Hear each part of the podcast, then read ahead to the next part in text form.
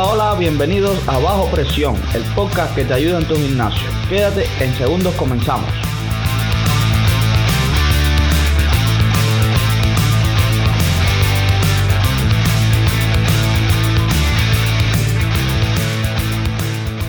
Nada que realmente valga la pena hacer está libre de riesgos. Esto incluye hacer ejercicios. Puede ser la persona más precavida que camine en el gimnasio, pero inevitablemente los accidentes ocurren por más que los evites. No todas las lesiones son a causa de errores en el entrenamiento y no todas se pueden predecir. La prevención es la manera más efectiva y camina de la mano con el sentido común, pero la exposición a accidentes en el gimnasio es constante y muchas veces no estamos conscientes de ello. Es por esto que debemos conocer la causa y por qué ocurren y de esta manera evitarlo. Hoy vamos a estar hablando del equipamiento más peligroso que te rodea en el gimnasio. Estas podrían ser las causas más comunes y cómo prevenirlas. El número uno serían los pesos libres, los discos que usamos. Sabemos que durante la sesión de entrenamiento estamos cargando pesas de aquí para allá y cada vez que lo hacemos corremos el riesgo de dejarla caer sobre alguien e incluso hacernos daño a nosotros mismos. Un estudio sobre los accidentes en los gimnasios conducidos entre el año 1990 y 2007 concluyó que una de las principales causas de lesiones que terminaban en visitas al hospital eran de hecho las pesas que accidentalmente se dejaban caer. El gran problema es que la mayoría no pensamos en reorganizar las pesas en el lugar que las tomamos, solo las usamos y ya está, allí se quedan.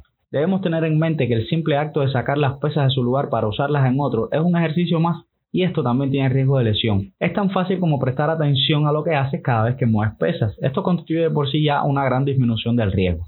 De hecho, existen protocolos para esto que no conocía. Ahora vamos a saber cómo armar y desarmar las pesas. Cuando transportamos las pesas al press de banca o a la sentadilla, siempre debes hacerlo con ambas manos sujetando el disco y con la parte externa de este mirando hacia ti. De esta manera garantizas un agarre seguro en todo el trayecto y ni tienes que girar las pesas al llegar al aparato solo las pones y las devuelves a su lugar. Nota que en ambos casos el aparato en cuestión, que es el press de banca y el soporte de sentadillas, están colocados a la altura de tu cintura hacia arriba. En el caso contrario, cuando el aparato o los aparatos estén por debajo de tus rodillas, como por ejemplo para un peso muerto, la parte interna del disco es la que esta vez mira hacia ti. Así tienes un agarre seguro sin riesgo de que se te resbale de las manos. En el caso de organizarlas en el soporte o rack como se le conoce en inglés, es muy común ver los discos organizados de manera muy ineficiente. Usualmente vemos las pesas de mayor peso en la parte más baja del rack, haciéndolas más difíciles de alcanzar y levantar, y las menos pesadas por encima del torso. Deben ser organizadas totalmente de forma contraria, de mayor a menor, comenzando por las más pesadas y terminando por las más pequeñas. Tiene más sentido de esta manera. Esto reduce el riesgo de que la pesa se te escape de las manos ya que el esfuerzo es mayor por estar más alejada de tu torso. También no las debes pegar del todo al soporte ni ocupar todo el espacio. Dejar al menos dos dedos es lo recomendable. Así puedes maniobrar mejor a la hora de sacarlas del soporte y no corres riesgo de que se caigan incluso eh, antes de que las tomes. Otra cosa que tienes que tener en cuenta y que puedes hacer y debes eh, es sacar los pies de debajo del peso. Abrir un poco las piernas para, dado el caso de que se te resbale, no te caigan encima de ellos. Sería crear una especie de zona de caída. El segundo aparato más peligroso del gimnasio es casualmente la cinta caminadora, que es uno de los equipos que más lesiones se lleva a su nombre. Cerca de 24.000 personas lesionadas al año.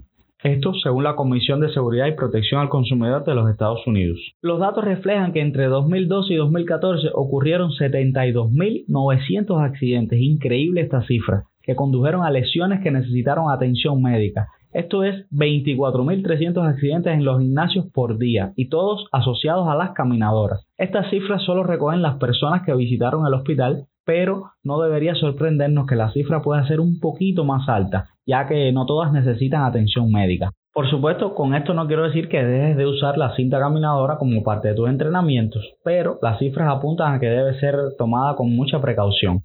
Un consejo es que a todas aquellas personas que acostumbran a usar su celular mientras usan este aparato, incluso aquellas que intentan hacer acrobacias como bailar o hacer dominios de un balón sobre este dispositivo, bueno, quizás salga un video genial para tu canal de YouTube, ¿no?